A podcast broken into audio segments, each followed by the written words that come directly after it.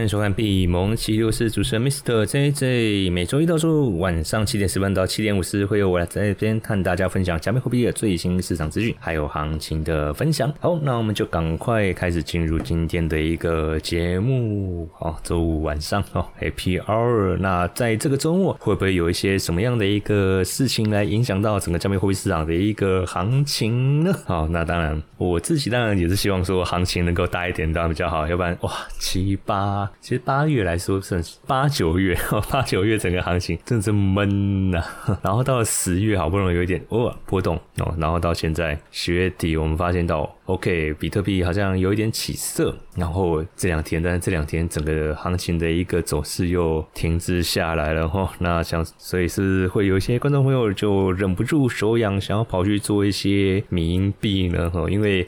最近哈这几天的话，缅因币它的一个走势哈，相对来说算是相对 Bitcoin 哦要稍微来的再大一些些。OK，呃，这个是。Coin Market Cap 哦，它上面这个一个热门哦热门币的统计啊，它这个是整个包含了不只是主流币、山寨币，连民营币它都把它包含在里面，所以我们可以看到它的一个那个热门的一个排行啊，可以看到说这个是呃统计哦，就是他们网站上用户搜索的一个排行榜。可以看到那只绿色的臭青蛙佩佩 佩佩蛙哦，这样讲搞不好会得罪到一些比较老一辈的 前辈哦，因为这个是呃比较旧那种卡通人物做的形象做的那个扣印。好，但无论如何啦，它的一个搜索量算是被呃整个哦冲到在这个 Coin Market 里面哦来到这个第一名。好，那以表现来说的话哦，以表现来说的话，佩佩它过去二十四小时大概涨了二点二三 percent，其实相较 Bitcoin 来说的那个行情，哎，好像真真真的有比较大，而且真的在过去七天，PayPay 它的一个涨幅是八十 percent，那其实也确实啊，是比 Bitcoin 要来的高很多很多很多很多。好，那我相信看有在 follow 我的那个节目的观众朋友，你会发现到说，哎，这阵不是都以主流币哦，以主流币为主吗？没有错哦，这个观这个立场，我到现在我目前我还是一直是维持的哦，那只是说最近。主流币的一个行情真的开始，好像又要回到过去那种很比较 boring 的那种感觉，会不会又回到一个比较 boring 的感觉？那我们有一些观众朋友，然后私下在问我说：“哎，那我最近山寨币或者这些民营币表现好像不错，我们需不需要换手去转手做这样子的一个操作？”好，我先从我自己的一个角度。那我先我先从我自己的角度来和大家分享。那至于说你自己要不要去做，那我觉得这个就看你个人评估。因为基本上啊，只要你自己在风控这个部分，哦，风控这个部分拿捏的，呃，拿捏的那个分寸是有到位的话，就是你不会不会失心疯，然后就一直灌钱进去，灌钱进去。那这个倒我倒觉得也没什么。好，反正对我来说，其实像这种民营币或是一些山寨币，其实坦白讲，对我来说，它大概就是一种在压乐透的那种感觉。哦，就是在压乐透感觉。你说叫我去做民营币，像 PayPay，像多取，像那个 Shiba，就是财权，哦，财元币这样子的一个民营币，我能不能做？我当然有办法做。但是坦白讲，我不会去投入大资金。我可能就是说，我在主流的一个投资那边，如果获利，我有盈余的时候。好，那 maybe 我可能会拨一点点一咻咻的那种小零用钱，那我感觉我就是去买一个彩券，然后去压。那当然我要去做，我还是会去走我的那个标准的那个技术分析流程，来去以我认为胜率最高的一个方式去执行的一个交易方式。但坦白讲，民营币这种东西哦，民营币这种东西，我如果要做，我顶多就是做很短。然后有赚我就跑，我也不会眷恋，哎，不会眷恋说啊，它后面可能可能会不会到几倍、几十倍这样子的一个爆发哦，因为我知道民币哦，确实它的一个 l i a k i 来的那种涨幅真的是很强，没有错。但坦白讲，这种东西都是看得到吃不到，两个原因啦。为什么为为为什么它的一个涨幅可以飙成这样子哦？为什么过去它那个涨幅可以飙成？基本上民币它的那个涨幅来源是完全没有利基点可言，就是由社群。所炒作，这个是完全就是社群的公司。我不知道各位有没有印象，就是 Gangsta 哦，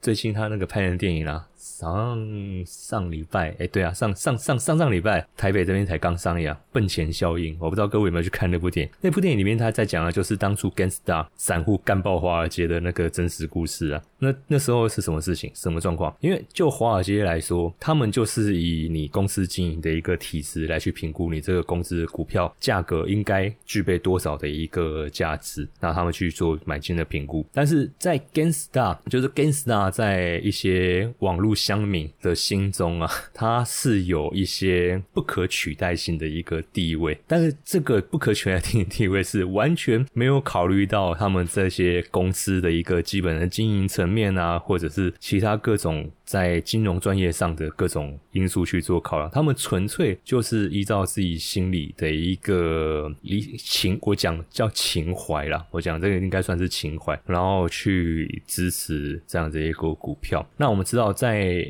那个时期，就二零二零、二零二零二一那段时间，美国他们不是纾困案吗？然后发了很多现金给美国家庭吗？所以当时美国民众手上就有很多的一个闲置资金，因为你也不能出门消费，你也不能啊干什么哦。那呃，就是基本中产阶级，你生活水平本来就没有什么问题的话，你本来手手上可能就有一些储蓄应付你的生活开支。那这时候，那这时候政府过来的那个疫情纾困补助，就变成他们手上的闲钱了 啊，你又不能出门去玩，去出门消费。啊，生活开支我原本就已经很很 OK 了，没什么没什么需要额外的开支。那这笔钱我要干嘛？就炒股，炒股啊，炒股炒币啊。OK，所以在那个那那那，因为又不能出门嘛，所以变成说大家的一个。交流的一个环境，就全部都在社群媒体、社群媒体上面哦。不管是我们知道的那些啊，脸书那个是很基本的，Twitter 这个也都很基本的。那还有一些呃，美国当地他们一些比较大的那种社群平台哦，他们就会在上面去讨论这样的投资啊。如果以台湾来说的话，我不知道各位有没有去过那个 PTT。哦，PTT 啊，那个股民啊，股票版哈，股票版或期货版的，大概会就是类似这样子的一个氛围。不过，呃，讲到 PPT 这个，我有点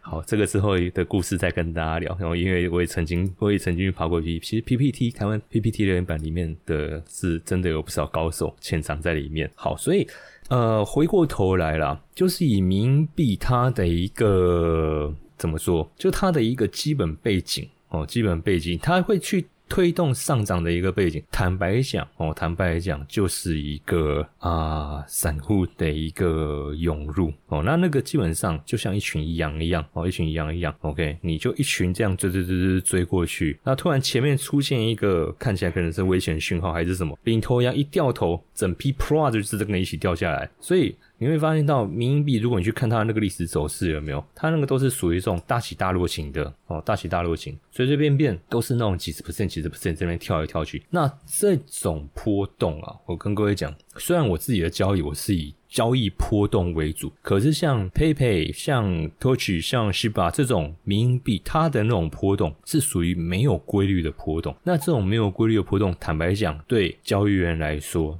它是一个很不好操作，对，很不好操作的一个投资产品，因为我没有办法去复制我之前赚钱的交易模式，或者是我没有办法去避开说我之前让我赔钱的那个交易环境。做交易，我我们最看重的一点就是我的获利模式，我能不能够持续的复制下去？我今天进来做做交易，我今天进来做投资，我不是说，哎，这一波这一笔赚了，我就收山不永远不再不再操作了，我就退隐江湖哦。除非我可能这这这这这一这一次的交易，我一次可能就赚了上千万上亿美金。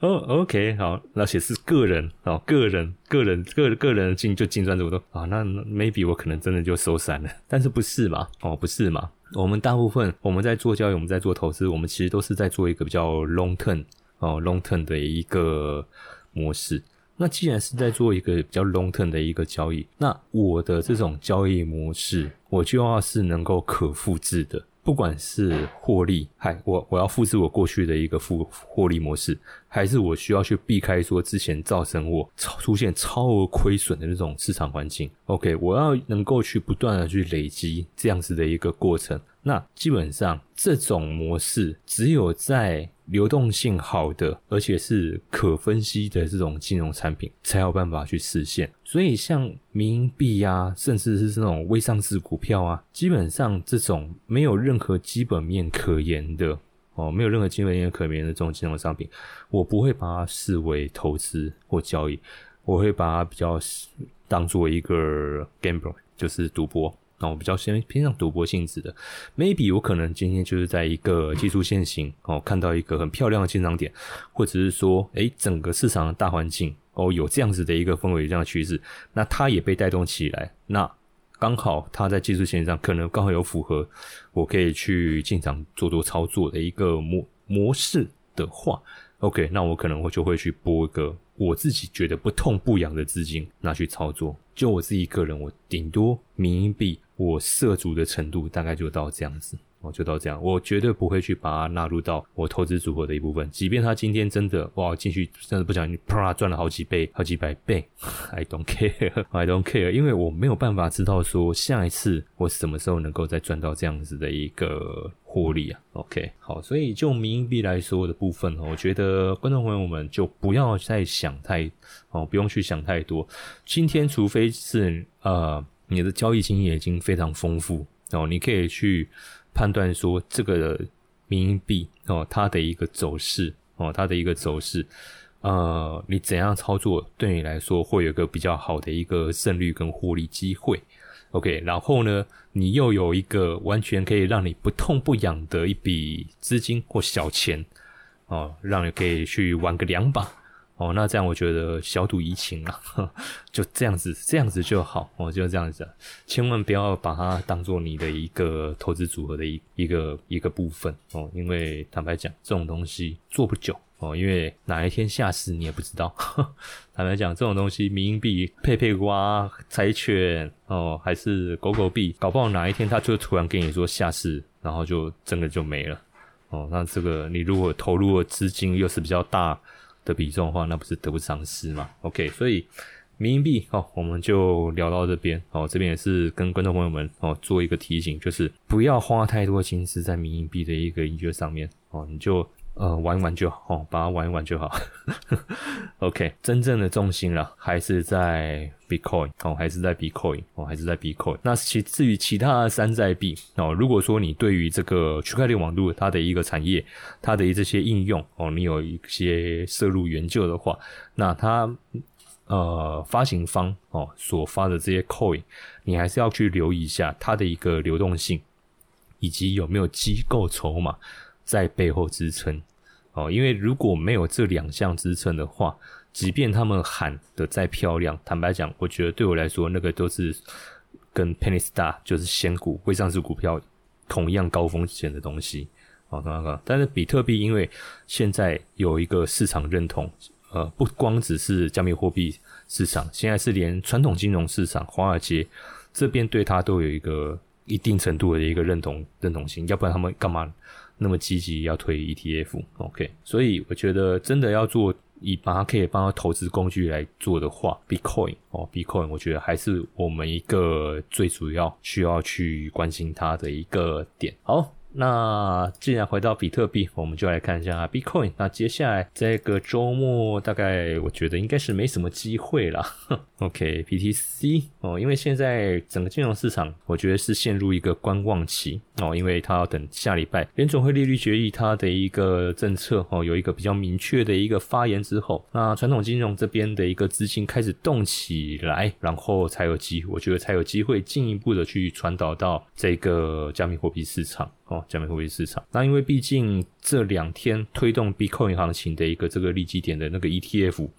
整个它的一个效应啊，发散的一个效应，我觉得已经过了。哦，就是那个热潮已经过了，哦，已经过了。所以后面我觉得，就我在节目昨天节目中，我有跟大家分享，接下来就是等官方的宣言宣布啊，官方就是 SEC 贝莱德这两个机构，其他的那种新闻的部分，我觉得看看就好。哦，那也许有可能又会像这一次，砰的突然给你来个一一根两根这种百分之十的这种行情，maybe 吧。哦，也许搞不好还是有机会，但是要带来趋势的话，我认为还是在跨年之后，SEC 的那个 Final Daylight 针对 ARK 跟 Twenty One 是 Twenty One 他们的那个。比特币现货 ETF 的那个 Final Daylight 审核的那个时间点哦，大概才比较有机会。所以接下来哦，我觉得这个周末 Bitcoin 它大概就是在走一个下幅整理哦，下幅整理的一个行情，大概不太会有什么样的一个趋势性了哈。那除非。我觉得一个可能比较难掌握，大概就是地缘政治风险哦，地缘政治风险，因为我也不是什么 国际政治的权贵，我不知道他们什么时候又又又又闹得不高兴，又会有什么样的一个比较大的一个军事行动，或者是一些政治上的一政治外交外交政治上的一些。的一个行为了哦，所以这个部分我们就不不先预设立场，我们就先从整个市场的一个基本环境，还有目前币价它的一个走势。好，那先从比特币它的日线周期来观察哦，这两天整个 Bitcoin 它的走势哦，大概就真的跟我讲的差不多了。就是落在三万三到三万五这个区间做一个整理，而且行情有没有是有收窄的一个迹象哦，有收窄的一个迹象。好，那当然这个还不到一个礼拜的整理时间啦，所以也不好说它这个整理会持续多久哦，搞不好停个几天，过了周末礼拜一又给你突然做一个方向性的表态，不一定哦，不一定。但以现在这样日线的格局来说的话，哈，呃，三万三到三万五。这个区间短线应该就是在这个范围内哦，比特币大概就是在这个范围内去做一个整理哦，去做一个整理。OK，那技术面哦，技术面的一个分析哦，我们哦还是来去关注一下哦，还是来去关注一下，说会不会有一个突破点，或者是啊跌破哦跌破。所以以短线操作啊的观众朋友来说的话。哦，三万三是你需要去留意的一个支撑点。那接下来哦，接下来 Bitcoin 的一个走势，因为现在整个大格局它大，它还是属于一个偏多的一个上涨格局嘛，所以我们在操作上基本上我们还是会去所谓的以顺大势逆小势啊的一个思维去操作。什么意思？顺大势。的意思就是说，在长的大的时间架构里面，哦，它的趋势性，我们去顺着它的一个方向操作。以日线周期的话，哦，Bitcoin 它现在这个就是一个上涨趋势，所以我们的一个核心操作思维就是去顺着这个势操作。那什么叫逆小势？逆小势其实就是现在哦，现在整个 Bitcoin 这两天它在走一个这个回档。哦，整来就走一回档，就这个回档是下跌嘛？那是不是跟原本整个上涨这个趋势是反过来的？所以我们在操作的话，我们会去趁着这个回档找做多的机会，哦，找做多的机会，这个就是所谓的一个顺大势逆小势的操作原则。那这个也是我这十几有到十几，我不能夸大。二零一二零诶二二零零九算从二零零九开始算，零九到现在二十三了哦，有十几了十几，没有夸大没有夸大还好。OK，哦，这也是我这十几年哦这样子操作哦，我自己操作的一个模式。哦，那可能有些观众朋友说没有，我就跟你反过来，我就是要。逆大势顺小势哦，随便能赚钱都可以。我只是把我自己过去哦的一个操作经验哦，也在这个节目中跟大家去做一个分享。好，所以回到 Bitcoin 的一个走势来看啊，现在我们就是趁它回，然后我们去找机会做多。好，那这个逆小势我也不是说啊，它一直跌我就一直进场做，它一直跌我就进场做多啊，跌破三万三我还一直进场做多，也不是这个 概念哦。我们在做这种顺大逆小这个的一个前提是，这个大格局这个趋势是还在的一个前提下，我们但我们是以这样的模式啊。今天如果跌破三万三，前几节我有说过，如果今天跌破三万，比特币跌破三万三，那表示这一波这个反弹等于。宣告就失败了哦，因为跌破三万三，等于是就要再去回测这个十月二十三号这个突破的这个关键长的大阳线嘛。啊，你你多头有这么的弱不禁风，居然可以得去回撤这一根，那表示你这根涨的一个动能是非常虚的哦。那如果跌破三万三，表示这个格局被破坏掉了，那整个大的势它就被反转成下跌走势了。OK 哦，所以这样子的一个前提下哦，我们要我们这个前提还是要有 OK 好，所以在不破三万三的前提之下，下跌我觉得都还是可以去找机会去做多。OK，再强调一次，比特币在还没有跌破三万三之前，下跌的过程中，我们都还有机会去找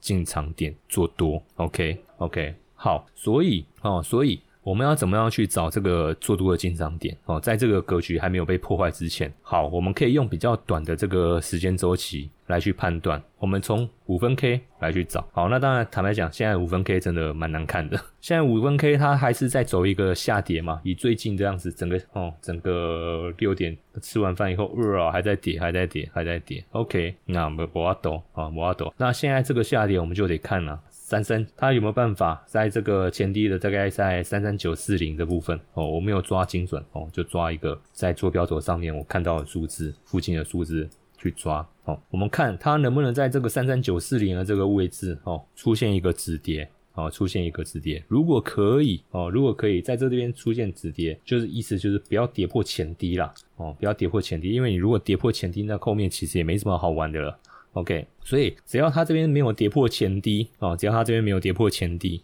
那以五分 K 这个格局来说的话，我会去看它说这一段哦，这一段我先抓一个下降趋势。哦，我先抓一个下降趋势，我这个是用直线可以画的比较漂亮一点。我在这个下降趋势的一个格局哦之下，我以不破前低三三九四零为前提啊，我以不破前低三三九四零为前提，只要啊只要 Bitcoin 的五分 K 能够突破这个下降趋势啊，不要能够突破这个下降趋势，我就啊我就开始去。布局我的多单，哦，我就开始去布局我的多单。那往上抓啊，往上抓，因为现在的价格如果要突破往上突破的话，大概是抓在三四零五零的位置，哦，大概三四零五零的位置可以突破。我现在画这个下降趋势，那短线哦，短线可以先抓这一波下跌的一个高点三四一八零，哦，三四一八零，先做一个观察点，哦，先做一个观察点，三四一八零这个地方。哦，如果说它还能再进一步往上突破，没问题。那当然，我们顺顺着大势去做，那我们就进一步的把我们的那个挺力点再往上抓出来。这个地方，那我就会这边就会抓到三四二五零。我这边可能画高了，应该是要在这个地方才对。三四二五零到三四二七零，好，那我们这边可以抓一个中线。我们这边可以抓一个中线。我这边直接抓三四二五二七，而且怎么大概二六零左右。三四二六零啊，三四二六零。那可能有些观众朋友会想说，哇，这么窄哦，哇，这么窄。因为如果起始点我们在三四零五零，我往上这样子其实也才不过多少。这样其实也才不过一百三十点，然后再往上一段，哇，这个更少，这个才四十点而已。怎么做？很简单啊，合约啊，合约啊，这个肯定做这么短，肯定不是要各位做现货了哦。坦白讲，做现货也也不需要，也不需要看这么短，做现货直接看日线日线格局去做大趋势就好。做合约，然后我们用高杠杆哦，我们用高杠杆。那当然记得风控哦，就是你投入的资金。直接视为你的风控风控值。我讲白话一点，就是你这次投入的资金，就是你能够承受全赔的最大金额。好，继续再讲一次，做合约交易，你要投入的资金哦，每一次投入的资金就是你能够承受全赔的情况下能够接受的金额。比如说，你能够承受一次交易全赔一百 U 哦，一百 USDT 哦，那你就用一百 U。去做合约，OK，好，那你如果只能承受五十 U，那也就用五十 U 去做合约。好，那在这个风控资金风控的前提下，然后去放大你的一个杠杆，好，那也不用不用说放到什么一百倍哇，那个很大，不用了。基本上，以比特币的一个行情，如果真的波动有起来的话，二三十倍的的一个杠杆整数已经够我们用了，哦，已经够我们用。那如果是二三十倍的一个杠杆乘数的话，哈，一百三十点，它的一个波动性，哦，它的一个波动大概在多少？三零四零五零，OK，好。大概在零点三哦，大概在零点三左右。好，零点三。好，那以零点三来说的话，大概乘以三十倍，约九趴的利润啦。哦，也有九趴的利润。OK，而且这个是很短的一个交易。这个我预计，如果说零点三 percent 波动动随便动一下，这个应该都是半天之内，以比特币啦。应该半天之内是有机会达到的哦，一百就一半的机会拿到。那你如果开三十倍的杠杆，百分之零点三，你就可以抓九 percent 的一个利润了。OK，半天之内九 percent 哦。当然，这样子的一个交易，呃，它有个前提啊，就是各位要有时间哦去做这个盘势的一个分析跟追踪哦。那剩下就是看你的一个进出怎么样去。布哦，怎么样去布局哦？那以短线格局来说的话，大概三四一八零到三四二六零这个地方，先做一个短期的一个目标哦，获利目标。但是大前提是，大前提是目前的这个回档啊啊，目前这个回档，拜托停下来，而且不要跌破前低的三三九四零。第一个停下来，然后能够穿过三四零五零哦，这个下降趋势线，OK，再来找机会做多。哎，而不是说哇，现在哇好就直接冲哦，还没啊，还在跌，你就进去，你就进去进去做多啊，你不是白停损了吗？好，所以这个是 Bitcoin 哈，如果各位要短脆的话哦，而且现在周末的话，大概以现在比特币的一个市场环境，周末大概不太会有什么大行情的话，可以用这样子的一个方式哦去做一个操作上的一个追踪。这边提供哈，一个我的一个想法给各位去参考。好，那如果说你是跟我一样有在使用网格交易的话，哦，如果使用网格交易的话，那其实就单纯一点哦，单纯一点。回到日线格局，网格交易不需要 五分 K 那么复杂。网格交易近期的一个三万三到三万五这边直接抓出来，中线三万四以下哦，中线三万四以下。就可以直接偏多操作了。那你说现在要不要去开中性网格？以中如果要开中性网格的一个条件，我自己个人我会要看到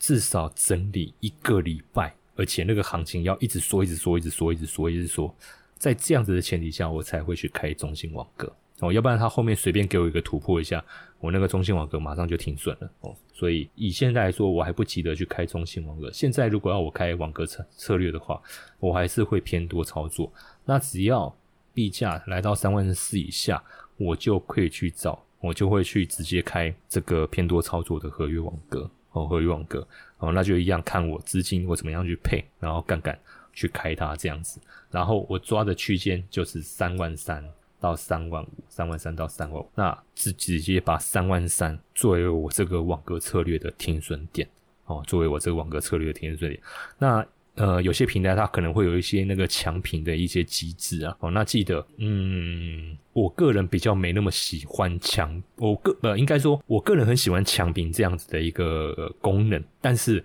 我不希望 是透过强平来达到呃，把我部位的一个出场。因为如果是透过强平来去关仓的话，基本上它的那个手续费率会再高一些些哦，所以强平那个我是都把它当做最后一道保险哦，最后一道保险。那那个强平价格我大概会让它落在两三万两千九附近，就是比我这个三万三再再下面一点点哦，在下面一点点。可以的话，我还是希望啊平台直接用我的三万三去帮我关仓。而不是，而不是用强平去帮我关，因为强平那边会再多收一笔手续费，会再多收一笔手续费。哦，所以我个人强平的部分就是最后一个防守线啊。那我自己会先设我自己个人在看哦，在看这种这个压力支撑的时候，我去我会自己去设一道止损哦，让止损哦，让我自己的止损来帮我去呃。做做做做做做做这个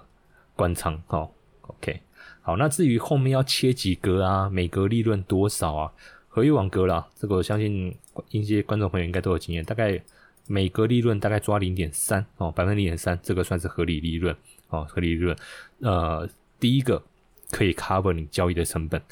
第二个你的交易频率不会太高哦，也不会太高，OK，这个大概是。做合约网格上面的一些小技巧，那剩下就是一些比较细节的一些个人的喜好哦。那我这边就不铺露我个人喜好给各位，你们就依照你们自己的一个交易习惯，哦自己的交易习惯来去设哦，你们喜欢的一个参数就可以了。好，所以这个是 Bitcoin 哦，Bitcoin 的部分哦，这个是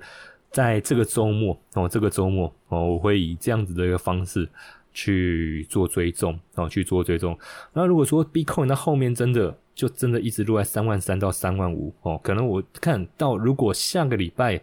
因为目前才整理了一二三，才三天而已。他如果后面再整理个四天，哦，可能 maybe 到下礼拜三、礼拜四，他还走不出来，而且那个 K 线越走越窄。好，那我接下来可能就要轮到我们的中信网格上场了。好，因为如果是在这样子的一个格局下，坦白讲，做多网格它的那个收益会越来越少哦，收益会越来越少，因为。第一个，你波动越来越小，你没你就没办法去触及到网格它的一个买卖机制哦，因为网格嘛，其实各位可以在画面上看到这种比较灰灰一条灰色细线、灰色细线、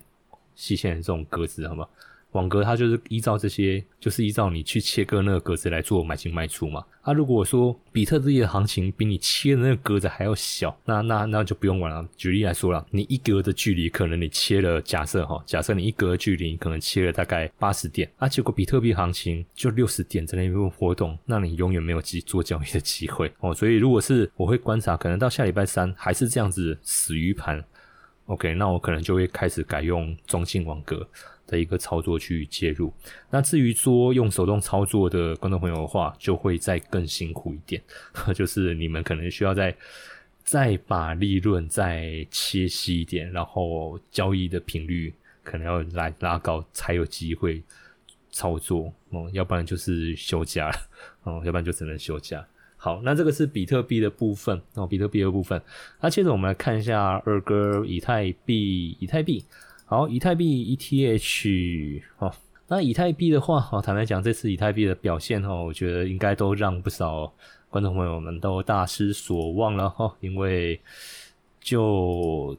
走势就呃喷的那两天，我觉得应该是让他很让大家很兴奋啊，啊，因为就直接喷，然后冲到那个平台整理区，就直接打底完成。耶，然后回到上面之前的那个 大的那个箱型整理区间哦，就是之前一直在画的，呃，这个看不到两万两千一，再往上拉一点点，就以太币啦，哦，以太币两千一、一千八跟一七五零哦，这个是近期节目中我分享给大家关于以太币的三个价，三个关键价位，但是好死不死的就是。本来期待它可以在一千八到两千一这个空间区间去做一个好好发挥，但是好死不死，它现在就只能在一七五零到一八零零这个区间去做一个窄幅震荡啊。好，那如果它只能在这个区间做震荡的话，那坦白讲，后面大概以太币啊，直接中性网格吹下去会比较快哦，因为它现在就是有点不上不下、高不成低不就的这种这种状态哦，好不容易足底完成突破上去，但是又上不了哦，上不了，他下的他下一个新天地，它等于就是卡在楼梯间，有没有？它就是介于二楼跟三楼，它既不在二楼，也不在三楼，它就是在二楼跟三楼中间的那个楼梯间，它要上不上，要下不下的。那这种时候咱怎么办？就中性网格吐下去啊，不然怎么办？OK，好，那如果是手抄的话，一样就是会比较辛苦一点，就你要用那个区间策略啊，区间策略。那这种区间策略的话，就变成说你要去抓一七五零哦。靠近一七五零的时候去做多，然后靠近一八零零的时候去放空，然后那个获利区间也变成说会比较会比较窄一点点哦。这个是以太币的部分哦，以太币的部分。好，那技术面的部分哦，我们大家先到这个地方哦。我大概剩三分钟的时间，因为待会后面我们还有一个课程，所以我今天得准时下播哦。我这边很快的带各位看一下，看一下最近这个筹码的部分有没有什么变动。先直接看呃，比泰。比特币啊，比特币 op option，他们在机构在 option 这个地方有没有去做一些变动？我们直接看到十一月三号，十一月三号这一根。好，以十一月三号这一个合约来说的话，现在机构它的一个最大量是落在三万五哦，三万五哦，那那个两万九这个也早就已经被突破，这个不用就不用去理会它了哦，因为这个等于是被嘎嘎空的一个嘎空的那个部位了哦。现在就直接看三万五，也就是说机构认为接下来哦，在十一月三号之前，三万五是比特币的一个重压区。那支撑的话，哦，支撑的话，最大的部分目前是在三万哦，三万，OK，这边是最大，但是在三。四三万四的地方哦，三万四的地方也有哦，也有一些单子哦，也有一些单子。那这个就表示说，部分哦，部分的那个部部的这个投资人啊，就我们讲机构交易员，他们认为接下来比特币是有可能进入一个狭幅震荡，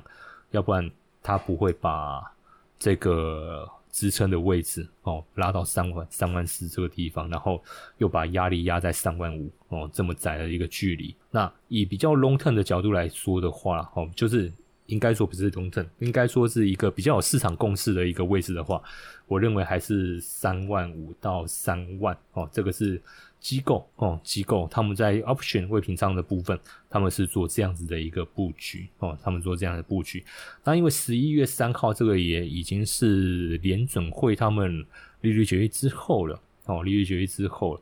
那所以如果说我们要看哦，利率决议之后对市场的一个影响会比较精准的话，那应该是要看十一月十号。好，十一月十号。那十一月十号的话，压力普遍在三万四，然后支撑普遍在两万九。OK，所以现在市场就机构这边啦，哦，就机构这边，他们 option 的一个布局是比较比较保守一点哦，也就是他们他们认为，在利率决议之后哦，他们是把压力从三万五拉回到三万四，然后呢，支撑是从三三万。压回到两万九这个地方，等于是整个把区间往下提、往下移动了哦，把区间往下移动，那表示机构对于就是联准会哦，联准会利率会议之后，Bitcoin 它的一个行情，他们的看法是比较保守哦，比较保守，所以才会有这样子的一个调整。好，那反正这个部位，我们觉得我们等利率决议之后结束。哦，结束再回来追踪，看看他们的想法有没有改变。OK，好，那这个就是以上今天节目中哈想要和各位观众们分享的一个内容。如果说你觉得这个内容对你有帮助的话，欢迎你们帮我们按赞，同时订阅频道。那可以的话，也可以加入我们的那个 Discord 群组，我把连接放在聊天室置顶以及我们的那个节目资讯栏。好，那我们就下个礼拜再见。那也预告一下哦，我们的闭蒙奇力。直播的平台之后可能会做一个调整，那我，换到另外一个平台去，好，换到另外一个平台去，好，那到时候我们会再做一个公告，也欢迎大家持续的追踪我们的节目内容。好，那我们今天就到这边，谢谢大家。